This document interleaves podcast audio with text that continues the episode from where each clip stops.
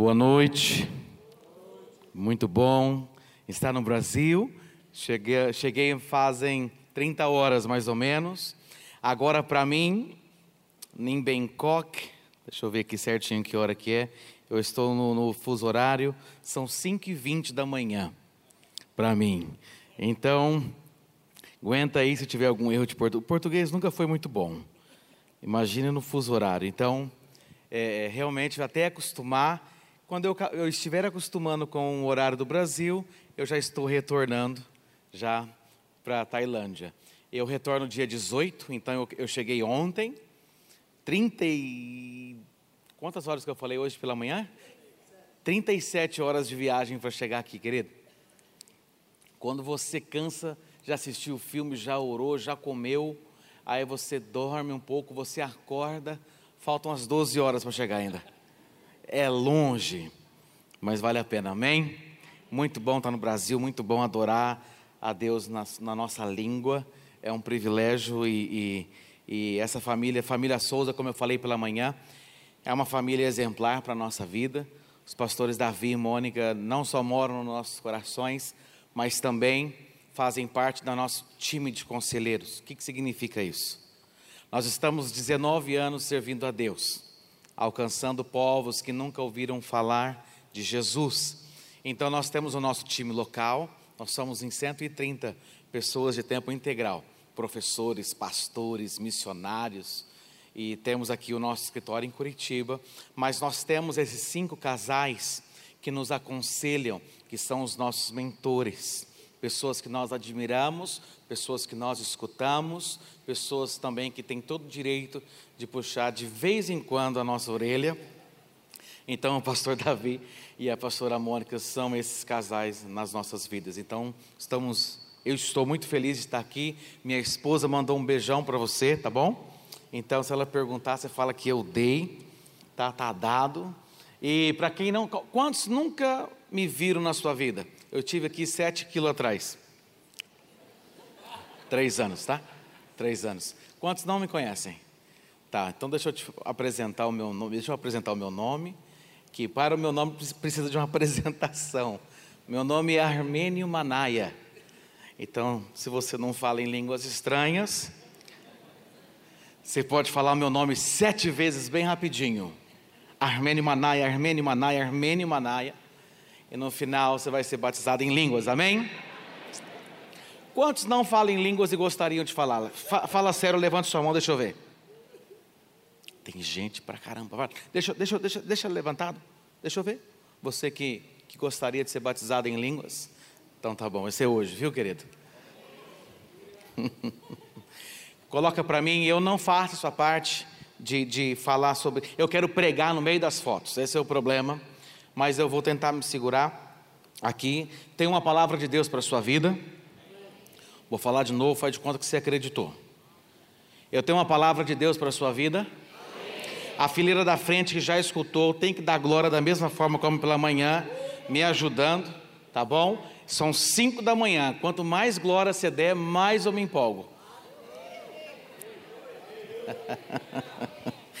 Queridos, o nosso coração, a nossa visão, o nosso desejo, os nossos planos é de alcançar pessoas que nunca ouviram falar de Jesus.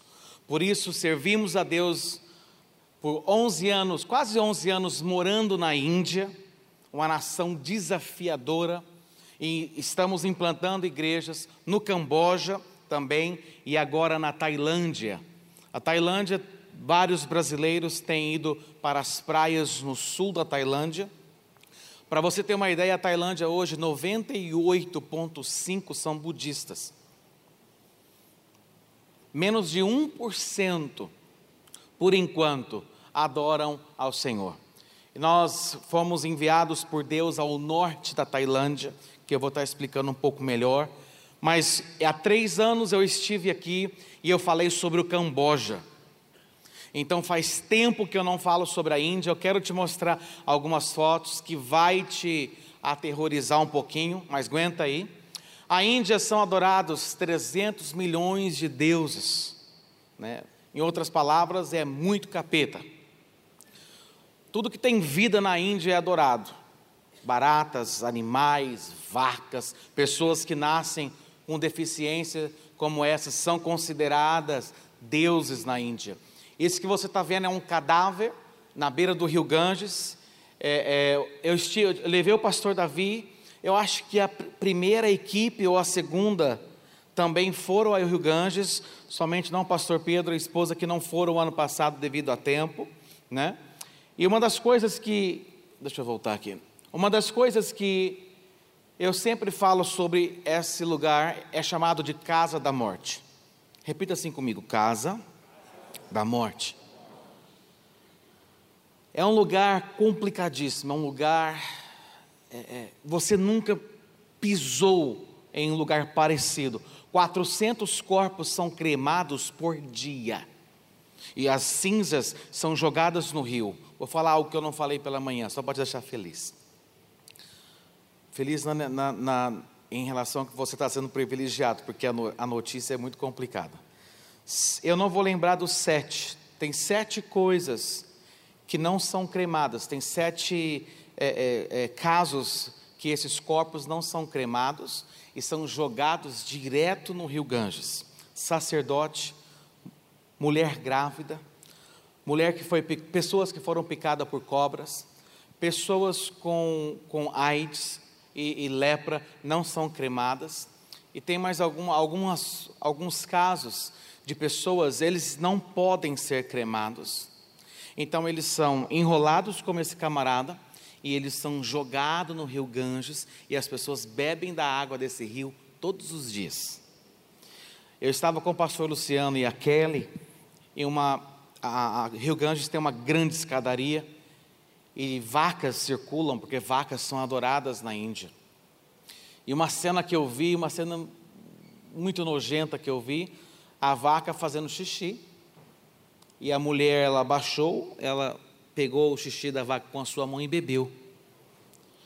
Mas o mais difícil nesse lugar não é ver sujeira, não é ver essa tam, tamanha é, mentira, mas é um lugar que a presença de Deus não se encontra.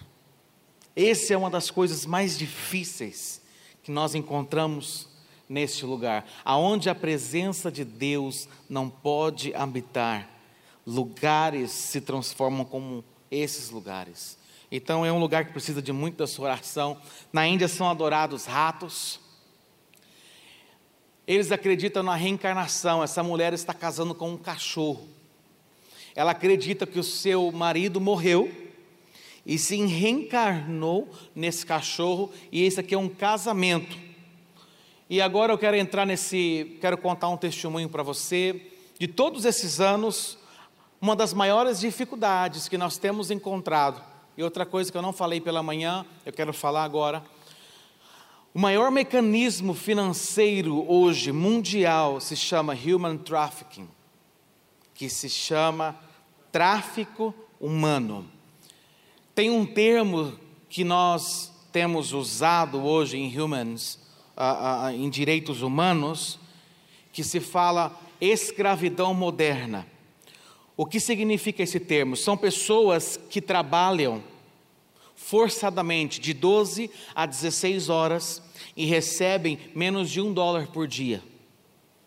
Isso é, é, chamado de escravidão moderna. É uma maneira, é uma maneira moderna legal de escravizar pessoas, crianças. No Camboja nós temos tirado várias crianças que têm trabalhado em plantação de arroz, crianças que são vendidas por 50 dólares para prostituição.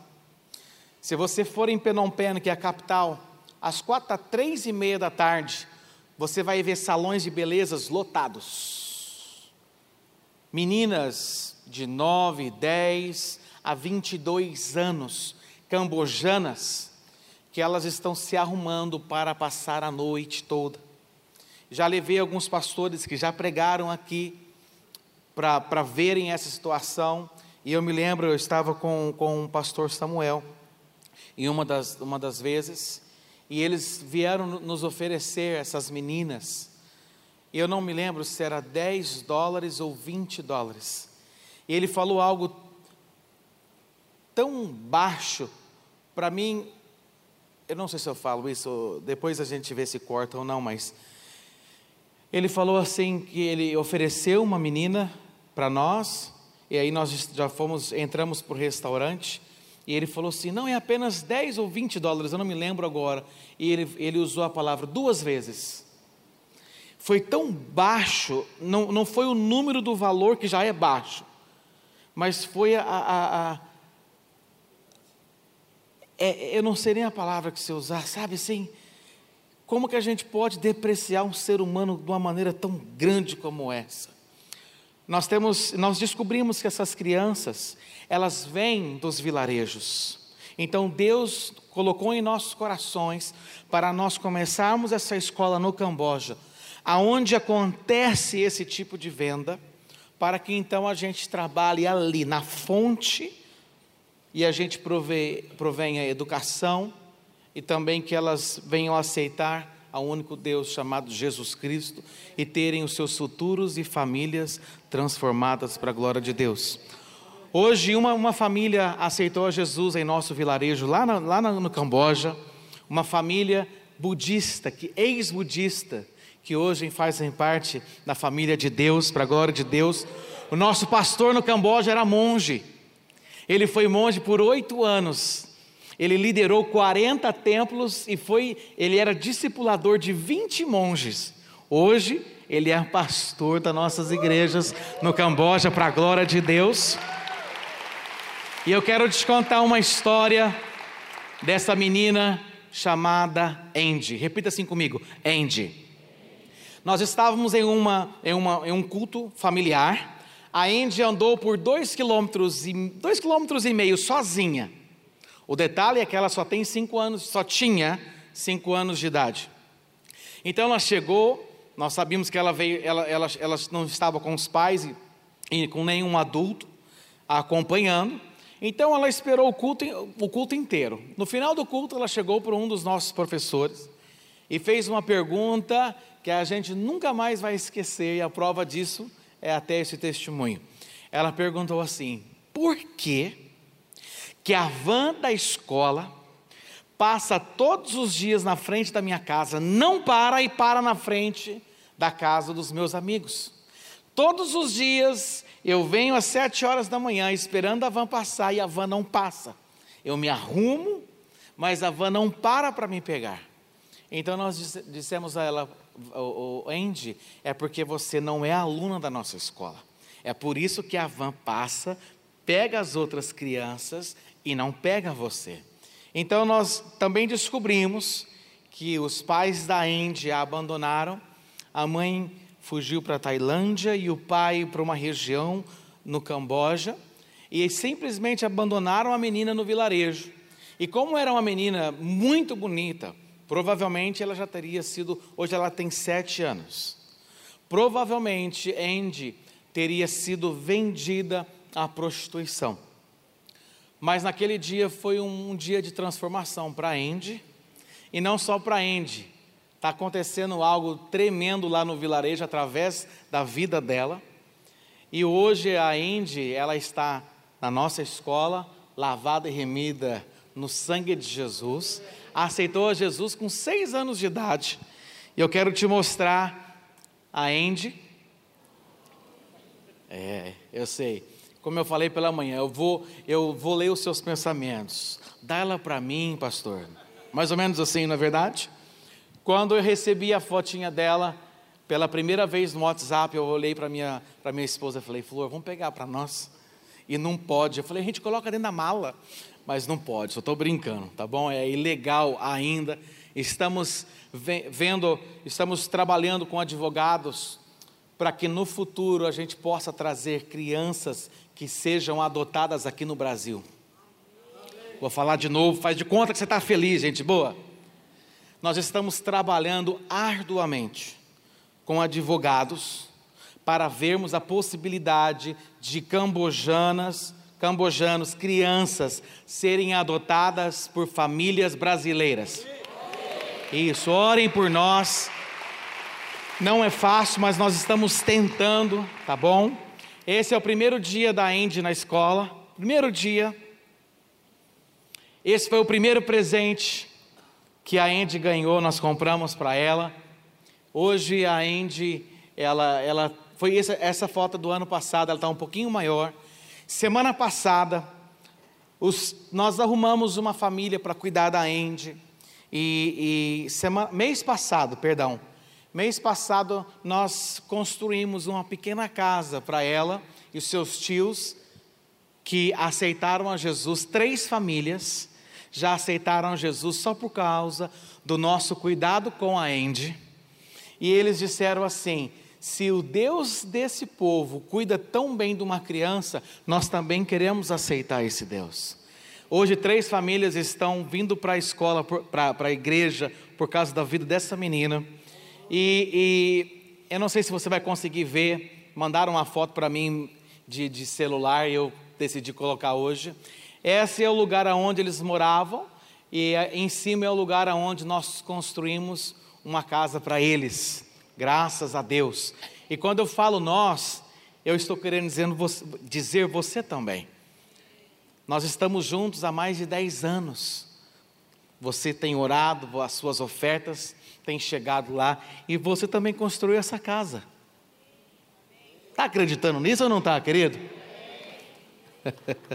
Amém? Vou pular um pouquinho, essa é a escola na Índia. Estamos com 2.200 alunos para a glória de Deus. Estamos preparando um exército através das crianças, a gente alcança suas famílias, através das famílias a gente, a gente implanta a igreja.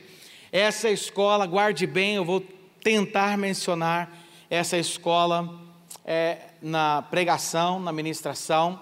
Tinha um fantasma aí nessa escola, tá bom? Mas Deus fez um milagre, a gente implantou uma igreja, uma escola na cabeça do fantasma, literalmente. E Deus tem feito maravilhas nesse lugar. Estamos com 250 alunos, agora estamos implantando igrejas.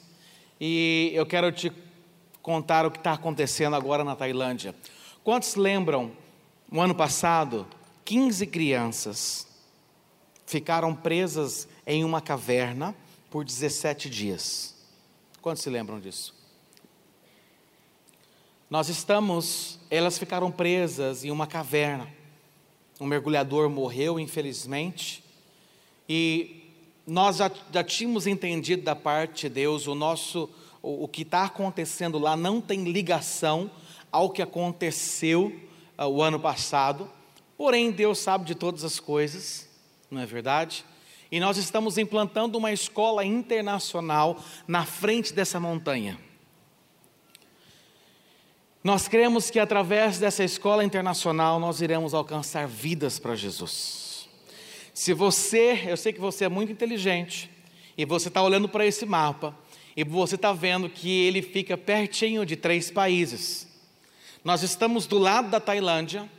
Cinco minutos nós estamos em Myanmar, a antiga Birmânia. Há dez minutos nós estamos em Laos. Laos é um país super persegue, que persegue muito cristãos. Nós podemos entrar em apenas quatro igrejas no país inteiro. Um cristão pode entrar somente em quatro igrejas. Se eles me pegarem em outra igreja, porque tem algumas underground, algumas igrejas que não são legalizadas, registradas no governo. Eu sou expulso, eu sou preso e às vezes espancado se for em uma igreja na vila onde é difícil o acesso da polícia chegar para prender. Então até prender a gente pode apanhar um pouco. Em Myanmar, o governo de Myanmar proibiu células eles disseram que na, na China, o maior avivamento asiático está acontecendo na China através de grupos familiares, de célula. Eu não sei qual é o nome que é a igreja célula. Então eles falaram assim: através de células, o povo tem se reunido na China e avivamento tem um crescimento. Eles não falam avivamento, eles falam crescimento. Então nós estamos proibindo células aqui no país inteiro. E através dessa escola, nós iremos receber vários alunos, tanto de Laos como de Myanmar, e também tem uma grande comunidade chinesa. Nós acreditamos que 30% dos nossos alunos serão chineses, para você terem uma ideia. E Deus nos fez uma promessa. Deus nos disse que chegou o tempo do norte da Tailândia experimentar um avivamento da parte de Deus. E através dessa escola nós iremos ter uma torre de oração 24 horas. Todos os dias nós queremos fazer uma, um, um, um conjunto de ministérios, queremos implantar uma igreja dentro dessa escola e alcançarmos pessoas que nunca ouviram falar sobre Jesus. Esse é o projeto 3D, tá? Que nós fizemos. E agora eu quero te mostrar onde nós estamos. Agora em novembro nós iremos inaugurar essa escola para a glória de Deus. Não, eu vou falar de novo, você vai ter que dar mais um glória. Em novembro ou em dezembro desse ano nós estaremos inaugurando essa escola. Nós compramos através das suas orações, através dessa parceria, através das suas ofertas, nós também compramos esse terreno de 32 mil metros. Aqui será a nossa base missionária na Ásia, de treinamento missionário e a construção dessa escola internacional. Essa é a montanha onde as crianças ficaram presas. Eu acredito que aqui dá, aqui dá para ver um pouco melhor. Nós estamos a 700 metros dessa montanha, aonde as crianças ficaram presas e, e esse mapa com esses nomes é real. Aqui nós estamos na Tailândia, há, dez, há cinco minutos nós estamos em Myanmar, e há dez minutos nós estamos em Laos. Pastor, o que, tem, eu, o que eu tenho a ver com isso? Tudo. Primeiro é que você faz parte disso. Primeiro, como o corpo de Cristo, a palavra de Deus fala que nós somos um só em Cristo Jesus. Segundo é que nós temos uma aliança há mais de 10 anos com essa igreja. Então você faz parte literalmente de tudo isso. E terceiro e último é que nós estamos em um grande desafio. Nós iríamos parar a construção. Um, um, um homem de Deus, um empresário do norte do Brasil, nos ligou. Nós nem, nem, nem, nem o conhecemos pessoalmente. E ele nos disse que ele e a sua família, eles estarão ofertando a metade de toda essa escola internacional. E eu estou falando de muito dinheiro. E essa família vai ofertar metade, a outra metade é com nós, mas metade é com eles. Então, nós, nós temos um grande desafio. Agosto, set... agosto daqui a pouco já, já vai, né? Eu, eu, eu, eu retorno dia 18, chego lá dia 20. Então eu tenho, nós temos setembro, outubro e novembro, e nós estamos num grande desafio para o término dessa escola. E pela primeira vez eu, eu, eu, eu pedi a, a, autorização do pastor Davi pela manhã, assim nós fizemos. Nós trouxemos esses chaveiros, que vai ter poucos chaveiros, e nós estamos, nós estamos vendendo esses chaveiros, é um chaveiro super simples. Nós estamos vendendo esse chaveiro e toda a venda desse chaveiro nessa noite estará sendo dedicada a essa escola, ao término dessa escola. Pastor, qual o valor desse chaveiro? Não tem valor. Eu não quero dar um valor, pela primeira vez eu estou fazendo isso, e eu não quero dar um valor. Nós tivemos pessoas hoje pela manhã muito generosas. Nós sabemos que você é uma igreja generosa, e eu, não, eu sei que você não vai fazer isso por emoção mas você vai fazer isso pela razão e pela visão.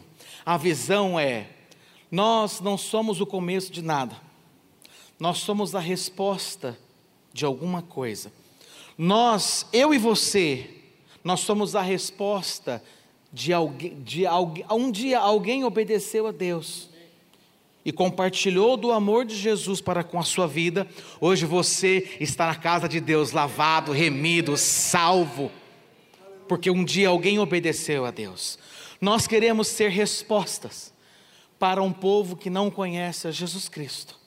Nós queremos ser resposta para um povo um dia que falar assim, através de uma escola internacional, através daqueles brasileiros, através daquele pastor baixinho, gordinho, eu vim, eu estou hoje salvo para a glória de Deus. As igrejas lá do Brasil que ofertaram para que isso acontecesse. Esse chaveiro, ele significa Tailândia, significa almas para, para Jesus. Eu confesso aos irmãos que eu tive pouca fé e eu trouxe só 300 chaveiros pela manhã e só sobraram 70, 74.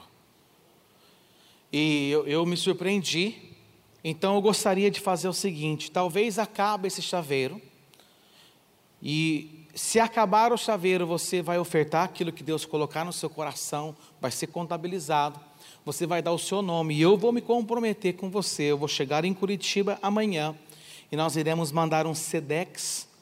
Na segunda, na terça-feira, na quarta-feira vai estar aqui. E o Estelo, Estelo, o Estelo é aquele barbudo ali, bonito ali. O Estelo vai te entregar esse chaveiro para você o domingo que vem. Pastor, eu só quero ofertar, não quero chaveiro. Não, eu quero que você pegue esse chaveiro. Esse chaveiro vai ser um ato simbólico daquilo que você e eu estamos fazendo do outro lado do mundo, em nome de Jesus Cristo. Amém? Os chaveiros para esse desafio, eles estarão ali na entrada, é assim que fala mesmo aqui tá bem? Então, ao sair essa porta, uh, o pessoal vai estar ali mais ou menos umas 11h45 da, da noite, te esperando, tô brincando, com os chaveiros, tá bom? Teve gente, teve um dia que eu falei isso, a irmã falou assim: tá amarrado, pastor. eu gostaria que, se você pudesse, independente do valor, é lógico que nós temos um grande desafio, eu também não posso ser hipócrita. Mas independente do valor, eu gostaria que você entrasse e fizesse parte com a sua oração quando você chegar em casa hoje, antes de você dormir. Ore por essa escola. Quando ou você acordar amanhã, eu sei que você ora bastante antes de ir para o trabalho na segunda-feira. Então você acorda amanhã e ore por nós, porque nós literalmente nós estamos acendendo uma luz no meio das trevas e aonde a luz chega, as trevas desaparecem. Então nós estamos lidando com muitas guerras espirituais, nós estamos lidando com, com vários departamentos do governo, tá? Então, por favor, ore conosco, porque essa é uma vitória nossa. A palavra de Deus fala que as portas do inferno, ela não irão prevalecer contra a igreja de Deus. E muitas pessoas a leitura que elas fazem desse versículo é que as portas do inferno parece que vão de encontro com a igreja, mas a igreja está lá forte, por mais pequena que ela seja, mas não irá ser destruída. Mas preste atenção, a palavra de Deus fala que os portões do inferno não irão prevalecer contra a igreja. Isso significa que nós estamos avançando e nós estamos pressionando os portões do inferno, e os portões do inferno não irão se prevalecer contra nós. Quem está indo para frente, quem está conquistando, quem está empurrando é a igreja de Jesus Cristo, não é o inferno. É uma leitura errada que às vezes nós temos desse versículo. As portas do inferno não irão prevalecer contra nós, porque nós somos a igreja de Jesus Cristo e nós estamos avançando aos portões do inferno. Passa lá e pega o chaveiro. em nome de Jesus. Abra sua Bíblia, Gênesis capítulo 11, versículos 31, e depois nós iremos continuar um pouquinho nos versículos primeiros do capítulo 12, tá bom? Nós iremos ler os últimos versículos de Gênesis 11 e nós iremos entrar no capítulo 12. Gênesis capítulo 11, versículo 31. Você tanto pode olhar para cima, como abrir a sua Bíblia, abrir seu iPad, teu Android, teu iPhone. E iremos ler juntos gostaria que você, prestar, que você prestasse atenção. Nós iremos ler de uma forma indutiva nessa noite. E eu gostaria que você prestasse atenção em algumas coisas nesse versículo. Olha, olha para mim, curioso, que a gente não começou a ler ainda. Olha para mim, olha para mim. Quando eu falo que a gente vai ler de uma maneira diferente, o brasileiro já quer começar a ler tudo. Eu gostaria que você prestasse atenção no nome de pessoas. Tem gente que começa a ler de novo. Olha para mim, gente. Sangue de Jesus. Eu gostaria que você prestasse atenção no nome de pessoas. Eu gostaria que você prestasse atenção em nome de cidades. Eu gostaria que você prestasse atenção onde eles estavam, a cidade que eles estavam, a cidade que eles pararam e a cidade de qual foi o, a origem da onde eles saíram, qual era o destino original, qual era o destino final que eles saíram. Você vai ver a morte de uma pessoa nesses versículos, e depois da morte dessa pessoa, você então vai ler o quão famosos são os versículos, os primeiros versículos do capítulo 12, aonde Deus chama Abraão e faz uma promessa para ele, aonde todas as famílias da terra seriam abençoadas. Vamos ler a palavra de Deus? A palavra de Deus diz assim: E tomou Tera a Abraão, seu filho. Já temos aqui uma primeira notícia e dois camaradas. Tera, pai de Abraão. Aló, que deu um problemão no futuro.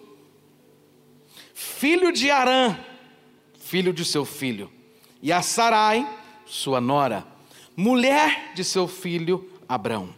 E saiu com eles da onde, gente? Da onde, gente? Ur da onde? Dos caldeus. Para ir para onde? E chegaram e vieram até onde? E habitaram ali. E foram os dias de Tera. Quem foi Tera? Pai de Abraão. Quantos anos? E aonde que Tera morreu? em Arã. Ora, depois da morte do pai de Abraão, ora, nós temos que lembrar que a, a Bíblia no original não tem versículos, a Bíblia no original não tem títulos, a Bíblia no original não tem capítulos. Mas nós, como uma leitura um pouco mais indutiva também, e na nossa cultura, na forma de lermos e entendermos melhor, nós separamos com versículos e capítulos, mas aqui é uma história só. Ora, o Senhor disse a quem? A Abrão: Sai da tua terra, da tua parentela e da casa de teu pai, para a terra que eu te mostrarei.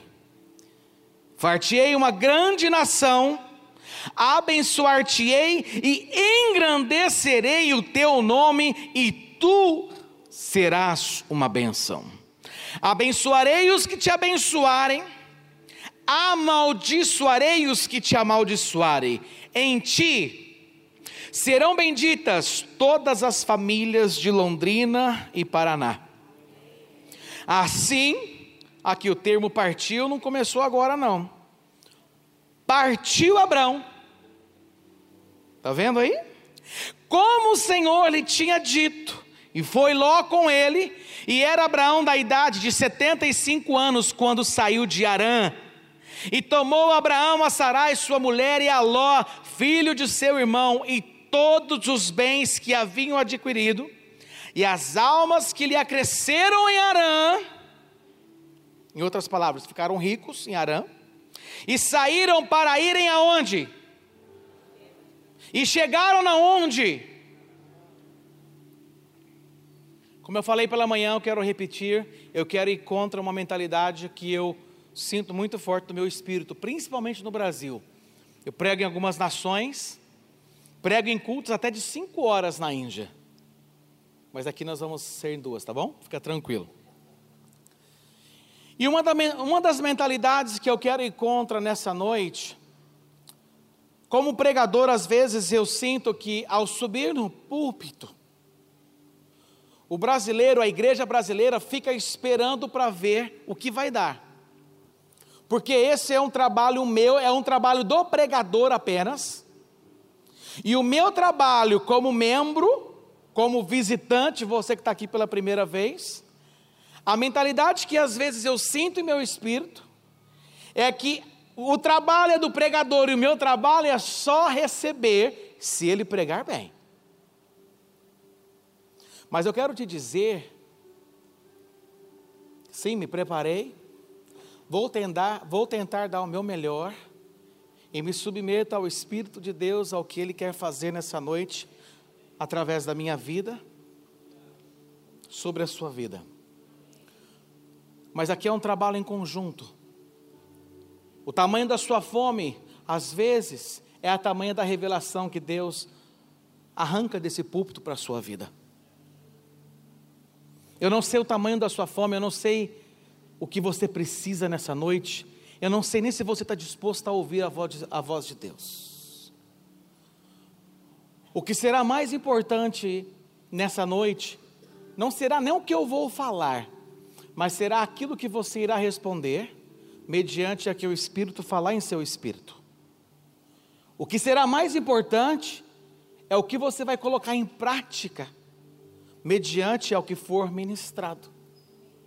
E a minha oração é que Deus cause em seu espírito uma fome e que você venha arrancar revelação da palavra de Deus através da minha vida nessa noite. E que nós venhamos juntos, iremos ao trono da glória de Deus e Deus irá falar aos nossos corações, irá tocar aos nossos corações nessa noite. Mas eu preciso, em nome de Jesus, que você venha junto comigo e fale: Deus, eu quero ouvir a Sua voz, revele a Sua palavra ao meu espírito. Quem precisa de ouvir não é o seu amigo, não é o seu cônjuge, quem precisa ouvir essa palavra é você.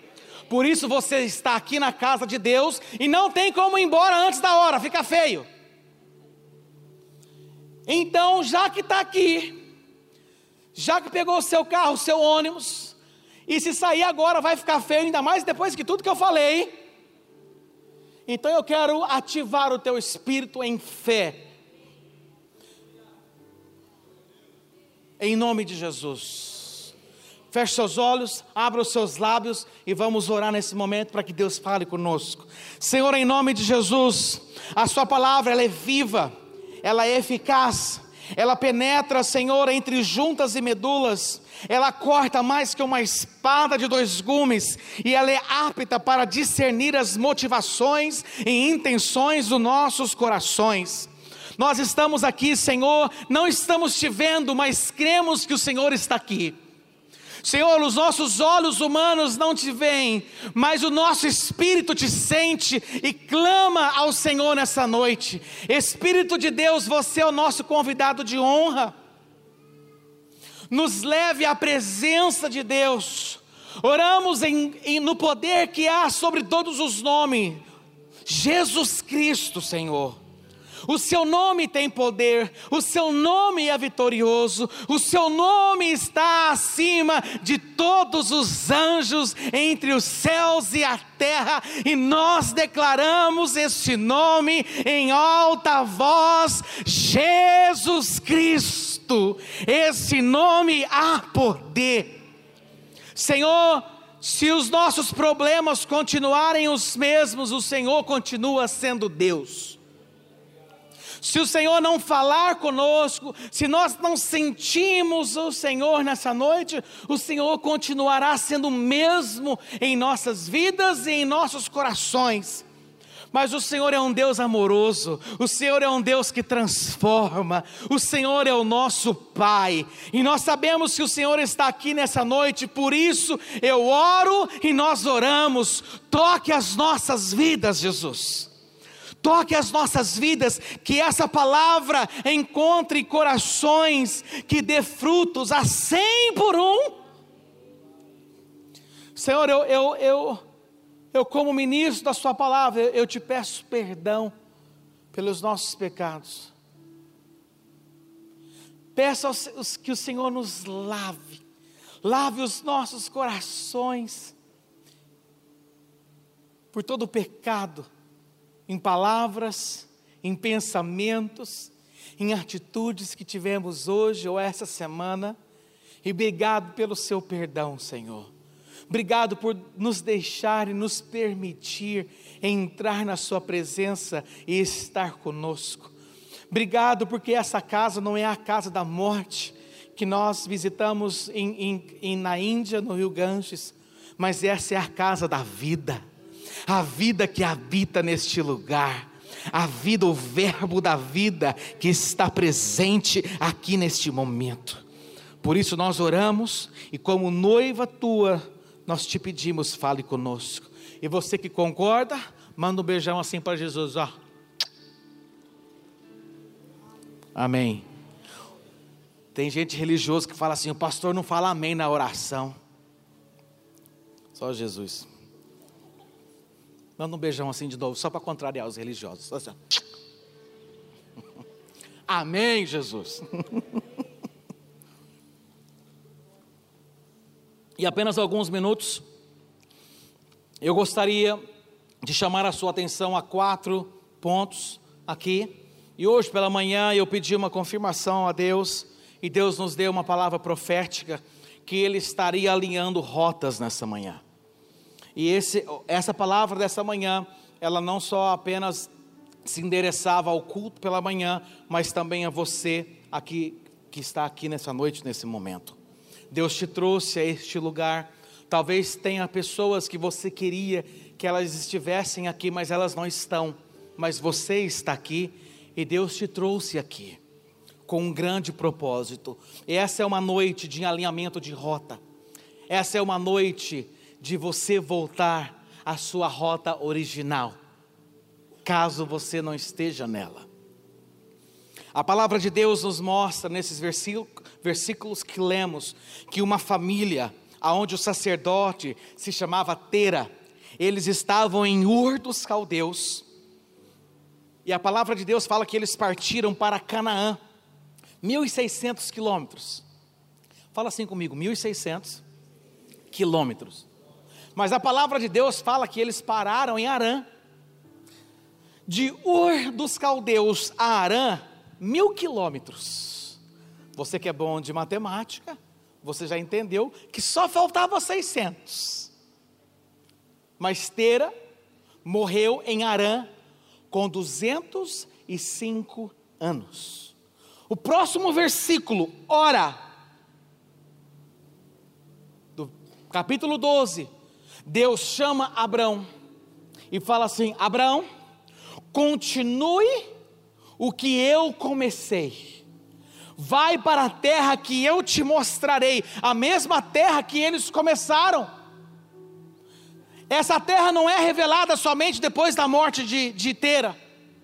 Essa terra já foi revelada aqui, porque a palavra de Deus fala no versículo 11, do, no, do capítulo 11, que eles partiram de Ur dos caldeus para a terra de Canaã. Mas quando o seu pai morreu, Deus o chama, o seu, Deus chama seu filho para continuar e faz uma grande promessa a ele aonde todas, todas as famílias da terra seriam abençoadas em um ato de obediência que ele tivesse, cumprindo o chamado de Deus e indo para Canaã. E eles chegaram em Canaã. O povo de Deus chegou em Canaã. Tem muitos, tem alguns crentes que não sabem disso. Por alguns problemas de fome, então eles voltaram, foram para o Egito, perdão, foram para o Egito, e ali aconteceu toda aquela história que nós sabemos, mas eles chegaram na terra de Canaã.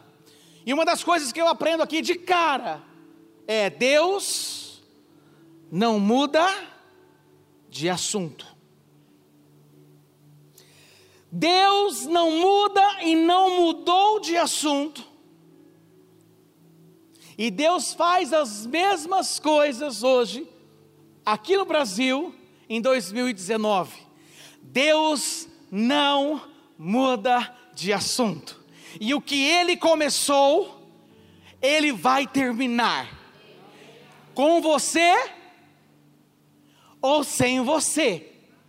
Mas que ele irá terminar, isso é um fato indiscutível porque Deus só começa algo que ele já terminou. Alô? Deus não começa algo para ver se vai dar certo. Deus só começa alguma coisa depois que ele a termina. Então, ele começa. Baguncei toda a sua cabeça. Quando Deus começar algo em sua vida, Ele já terminou. Você só está passando o processo. Mas Ele não vai mudar de assunto com você. Deus não mudou de assunto por mais de 400 anos. Pensa num camarada que não muda. Ele se chama Deus. Ele não vai mudar. Ou você muda, ou não tem história para contar, porque ele não vai mudar. Número dois, Deus não habita onde não há propósito. A primeira coisa que Deus fez quando Tera morreu, ele falou assim: Abraão, em outras palavras, na Bíblia Las Manaias, vaza, porque nessa casa não existe propósito, nessa casa foi perdida a rota original. Arã era uma grande cidade, com uma faculdade, a melhor faculdade daquela região Sabe que o que isso, o que isso inter, me interpreta, embora a Bíblia não fala, é que Tera talvez tenha ficado deslumbrado com a grande cidade, com os grandes afazeres, e não cumpriu o plano de Deus. No, a primeira palavra do capítulo 12 Deus já se endereça a Abraão dizendo: Vai para a terra que eu prometi e saia da casa de teu pai, porque aí não se existe propósito. E o pior lugar aonde você quer estar, meu irmão, perto da sogra fica até bom. O pior lugar aonde você não quer estar é onde a presença de Deus não se encontra. Esse lugar se chama inferno. O que representa inferno na terra é, são lugares aonde a presença de Deus não habita. Ao visitarmos essa casa da morte, o pior sentimento era que a presença de Deus não estava naquele lugar, mas nós representávamos a luz de Cristo Jesus naquele lugar enquanto estávamos lá. Deixa eu te dizer algo que fica difícil de brasileiro entender. Eu moro fora mais de uma década e meia. Para ficar bonito, mais de 15 anos, vai. Deus não é comprometido com os seus problemas. Deus é comprometido com o seu próprio propósito. Brasileiro acha que Deus tem que dar conta dos seus problemas. Não tem. Deus ele é comprometido com a sua palavra. Deus é comprometido com a sua noiva. Deus é comprometido com os seus planos, Deus é comprometido com o seu próprio propósito, porque passarão céus e a terra, mas a palavra de Deus não irá passar. Deus é comprometido com a sua palavra. Então, se você faz parte dos planos de Deus, se você quer estar no propósito de Deus, se você quer seguir a rota que Deus tem para a sua vida, se você quer cumprir o destino que Deus tem para você, então Deus é comprometido com você. Mas se você está disposto a fazer o que você quer, a escolher o que você quer, então a escolha e as consequências são suas. Ele não tem nada a ver com isso. Mas se você está disposto a servir a Deus, se você fazendo, não apenas sendo pastor, não apenas sendo missionário, sendo cristão de verdade, nessa comunidade, nessa, nessa, nesse sistema social, que é onde esse sistema social quer ditar o que nós somos, quem dita o que somos é a palavra de Deus. O que dita, quem dita que somos não são cores vermelha, cor de rosa, azul. Quem dita o que somos não são professores de esquerda, de direita. Quem dita o que somos não é Brasília. Quem dita o que somos ainda continua sendo a palavra de Deus. E Deus é comprometido com a Sua palavra. Então eu vou te dar um segredo aqui, um conselho e um grande segredo não conta para ninguém. Se envolva no que Deus está fazendo, porque então Ele estará comprometido com você.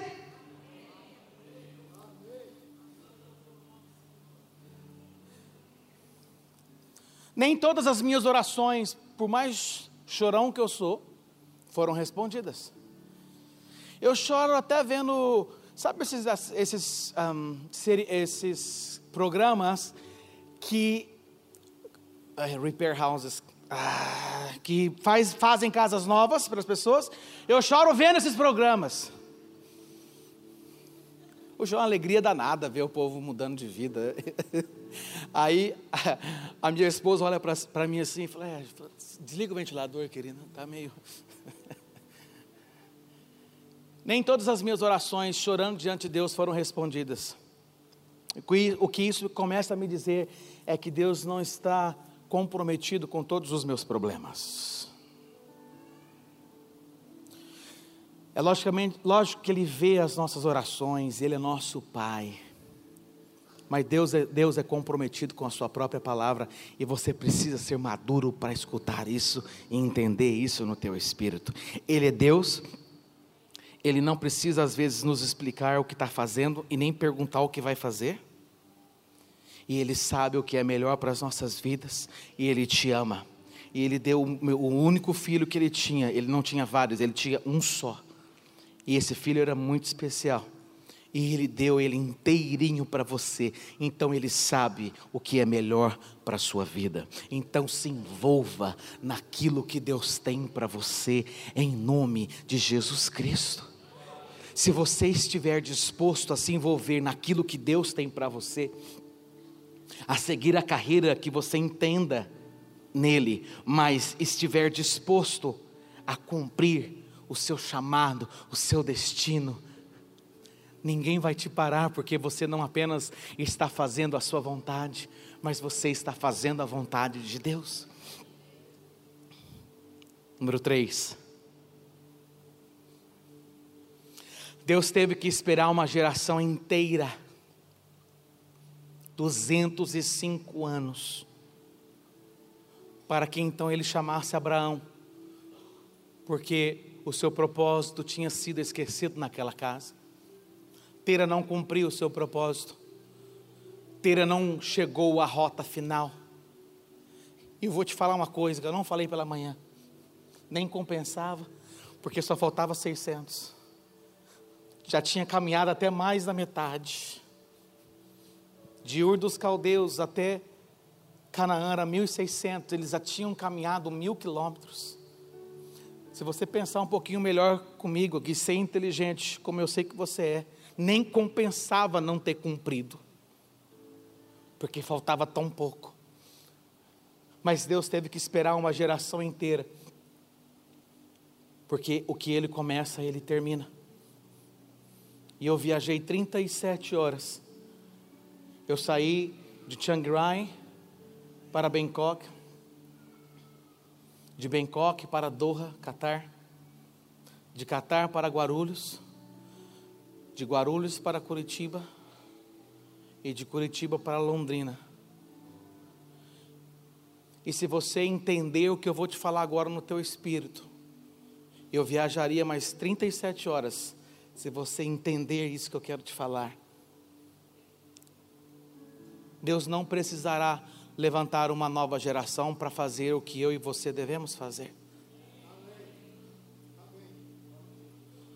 Deus não irá levantar uma geração para fazer o que você deve fazer. Sabe por quê? Porque você vai fazer o que Deus tem para a sua vida.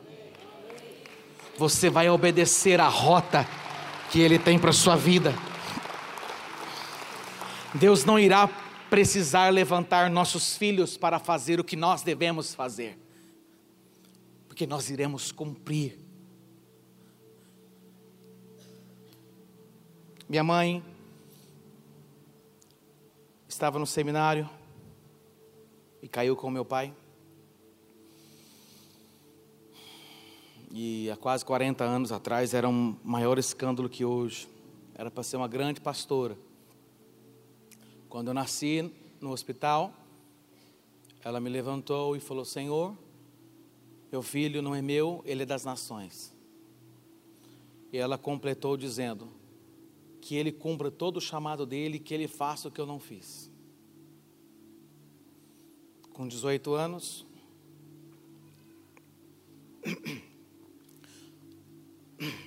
no seminário, eu liguei para ela do orelhão e eu disse assim: Eu quero que a senhora quebre uma palavra e um destino que a senhora orou por mim quando eu nasci. Ainda bem que o cartão, eu não sei se era, era ficha, ainda bem que as fichas acabavam rápido, porque meu irmão, você não imagina que ligação difícil foi aquela. E eu falei para minha mãe: eu vou cumprir o que eu tenho que cumprir, a senhora vai cumprir o que a senhora tem para cumprir. Eu não vou cumprir o que era para a senhora ter cumprido. Eu quero fazer o que Deus tem para a minha vida. Ninguém vai fazer o que é para você fazer. Deus vai levantar outro se você não quiser. Mas a minha oração é que nós hoje, em nome de Jesus, iremos clamar em alta voz, em espírito e em verdade: Deus, não precisa levantar outra geração para fazer o que eu tenho que fazer, porque eu vou me colocar na Sua rota e vou cumprir aquilo que o Senhor tem para a minha vida, em nome de Jesus.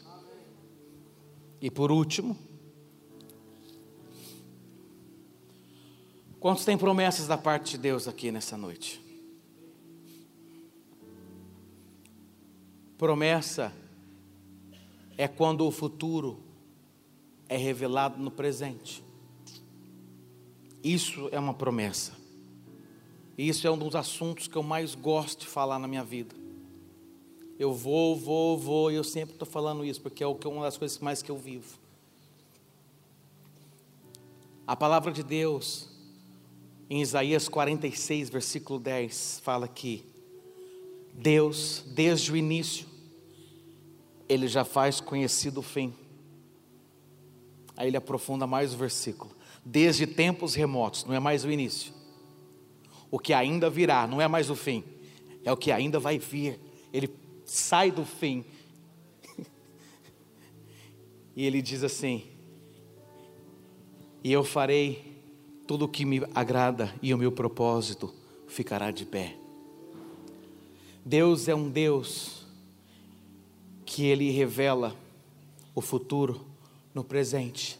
Sabe por que, que nós não desistimos? Porque nós sabemos que o dia de amanhã será melhor, porque nós temos promessas de Deus. Sabe por que, que nós estamos aqui? Porque nós sabemos que um dia Jesus irá buscar a sua noiva. O futuro já foi revelado no presente. A gente, nós não poderíamos viver sem um futuro revelado. Nós não poderíamos viver sem um futuro revelado. E quando o futuro é revelado para você, nada te para, porque você quer alcançar aquilo que Deus tem para a sua vida. Mas não apenas basta saber o que Deus tem, mas sim obedecer. Deus queria uma escola lá no meio do vilarejo do Camboja, aquela escola amarela. Nós compramos o terreno, como eu falei pela manhã, vou falar a mesma coisa. O, pre, o prefeito da vila do vilarejo chegou para nós e disse: Vocês não poderiam ter comprado esse terreno, vocês pagaram tão barato nesse terreno. E eu comecei a ficar preocupado. Então ele falou assim: Vocês compraram esse terreno tão barato porque tem um fantasma nesse terreno. Naquele momento, eu traduzi como matemática de pastor pentecostal. Então eu falei para o intérprete: pergunta para ele se quando tem fantasma o terreno fica mais barato. E o menino não queria perguntar. Eu falei, vai perguntar. Pode perguntar. Ele fala, fala que fui eu. Aí ele falou, pastor, quando tem fantasma fica mais barato. Eu, falo, eu falei para ele, eu quero que você faça mais uma pergunta. Se tiver, por acaso, mais de um fantasma, é um dois, três, cinco, uns dez fantasmas, uma legião de Satanás. Pergunta para ele se fica mais barato. Pastor, pergunta, meu filho. Pastor, quanto mais fantasma, mais barato. Eu falei, é de Deus. Fala para ele que eu só quero comprar daqui para frente terreno com fantasmas. A gente cai para dentro, faz um charagachaia, chama o corte, repreende tudo, implanta igrejas e glorifica o nome de Deus. Eu só quero, e de preferência que tenha muito fantasmas. Começamos a construção, e ele, ele nos disse assim: nenhuma construção vai ficar em pé. Meu irmão, quando ele falou isso, como fala bold? Não, bold, I'm bold, like be bold. Ousado. Quando ele falou isso, meu irmão, eu queria falar, você vai ver em nome de Jesus. Eu falei, eu vou ficar quieto, não conheço esse fantasma, gente. Não, não pensei assim não, mas eu, eu senti no meu espírito de não falar nada. Saímos dali, liguei para todo mundo, bora gente, traz o óleo, nós vamos orar nessa terra, e vamos ser de volta para cá, e ser de volta para lá, oramos, jejuamos, expulsamos, expulsamos tudo, até o que não devia a gente expulsou. E aí, depois, começamos a construção, o dinheiro acabou no meio da construção, coisa que não acontece aqui em Londrina.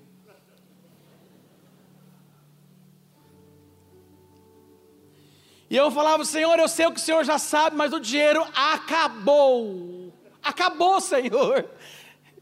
E eu orando no meio do campo, eu, eu, eu, eu gosto muito de orar andando, eu orando, eu orando, de repente a, a, minha, a minha esposa já sabe, quando vê eu assim, eu estou orando, alguma coisa está acontecendo. E eu falava, Senhor, acabou. Se o Senhor está entendendo que acabou, Senhor. O Senhor já sabe, mas eu tenho que falar. E, e eu me lembro que naquela, naquela manhã, era uma manhã, eu não lembro se era manhã ou se era tardezinha, já em baseados em fatos reais. Eu tive uma visão. A escola que você está vendo, eu vi crianças entrando na escola, eu vi as professoras dando bom dia para as crianças, eu vi um campo de futebol, eu vi uma igreja dentro da escola que hoje nós temos uma igreja. Eu estava em 2014. Sabe o que Deus fez lá em 2014, quando eu estava orando? Deus veio aqui em 2019, no meu futuro, tirou uma foto, voltou no meu presente, porque Deus está no nosso passado, no nosso presente, no nosso futuro ao mesmo tempo. Vou falar de novo, faz de conta que está acreditando, tá bom? Deus, ele é antes do começo. E Deus, ele é depois do fim. Deus não tem começo e não tem fim, ele é. Deus não tem começo e não tem meio e não tem fim, ele é. E para Deus não há diferença entre passado, presente e futuro. Para Deus, propósito estabelecido ou propósito não estabelecido. Não faz diferença onde ele está. Às vezes eu, eu, eu falo, eu uso o exemplo de GPS. Deus é como um GPS, ele, se você colocar aqui, eu quero ir para Ibiporã, ele vai me dar a rota, ele vai, o GPS vai lá, volta aqui e fala assim: segue essa rota que vai dar tantos minutos. Eu tive uma visão e eu vi tudo isso em 2014. Explicando isso para um amigo meu, ele, ele me perguntou, ele não é crente. Ele falou assim: Pai, você fumou alguma coisa? Eu falei: Não, cara, não faço isso. Foi a presença de Deus, Deus abriu os meus olhos espirituais.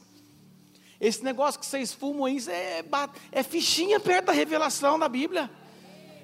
Mas quando Deus mexe com você, você fala que Deus está no seu futuro, no seu passado, você fica doido, filho. É doideira. Deus abriu os meus olhos espirituais em 2014 para que eu acreditasse. E quando eu vi aquela escola que é, uma, é a realidade hoje, eu comecei a chorar e eu, não, eu parei de pedir. Eu, eu comecei a agradecer, a agradecer, a agradecer. Porque quando você sabe o que vai acontecer, você para de pedir, você começa a agradecer, e como você vai receber aquilo que já aconteceu, mas já aconteceu para ele, para você está acontecendo. Um dia Deus prometeu um grande povo para o pastor Davi. Um dia, isso hoje era uma promessa, por isso ele não desistiu lá atrás. Daqui para dez anos, é com vocês. O futuro vai ser revelado para eles, e eles não irão parar. E daqui a dez anos vai ter uma multidão, ministérios, porque Deus fez revelado o futuro no presente. O que você está passando hoje, a sua família, o seu serviço, a sua carreira, não é o seu futuro, é o seu presente.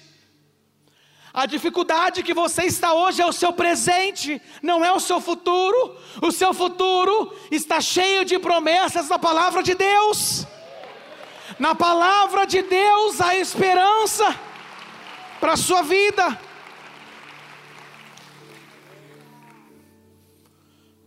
O segredo é você querer o que Deus quer, pensar o que Ele pensa, não fazer o que Ele não faria, rejeitar o que Ele rejeita e amar o que Ele ama.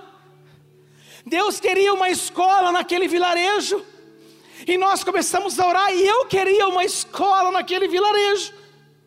Era dois doidos querendo uma coisa só. O meu coração se tornou o coração de Deus, o coração de Deus se tornou o meu coração. Nós queríamos as mesmas coisas. Pum! Tá lá a escola para a glória de Deus, porque era o propósito dele. Quando você quer o que Deus quer, quando o seu coração se torna o coração dele, Deus queria derrotar um gigante, Davi queria derrotar um gigante, Deus queria glorificar o seu nome, Davi queria glorificar o nome de Deus. Então ele chega, ele nem se preocupa com o gigante, ele já se preocupa qual seriam as promessas. Ele chega porque um líder, um homem de Deus, um herdeiro de Deus, ele lida com o presente com a mentalidade do futuro. Então Davi chega e fala assim: quem, o que, que vai ganhar quem derrotar esse gigante?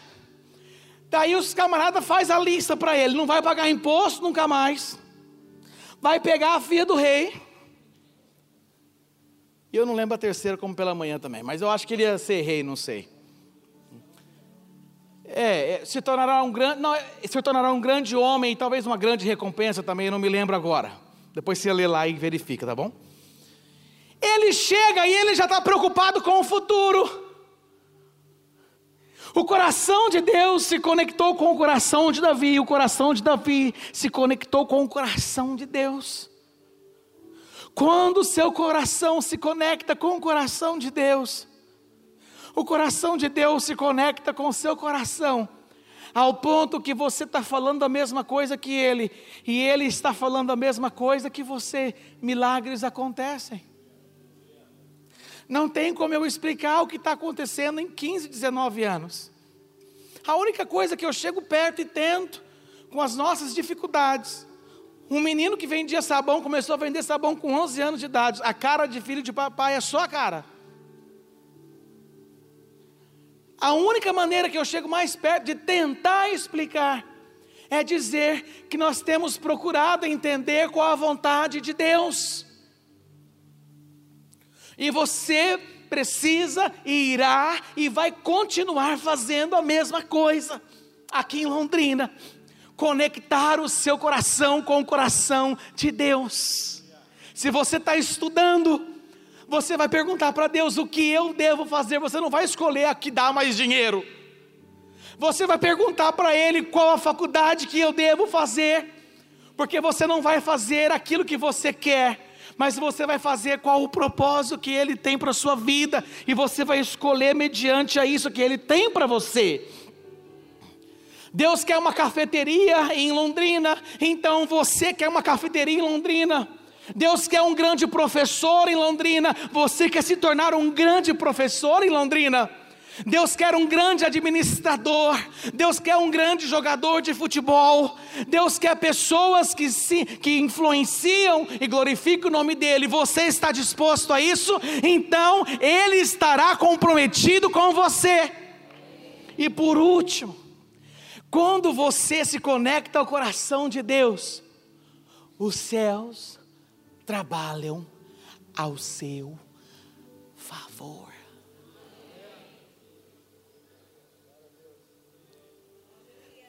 Não é sua a batalha quando você está fazendo a vontade de Deus, é dele.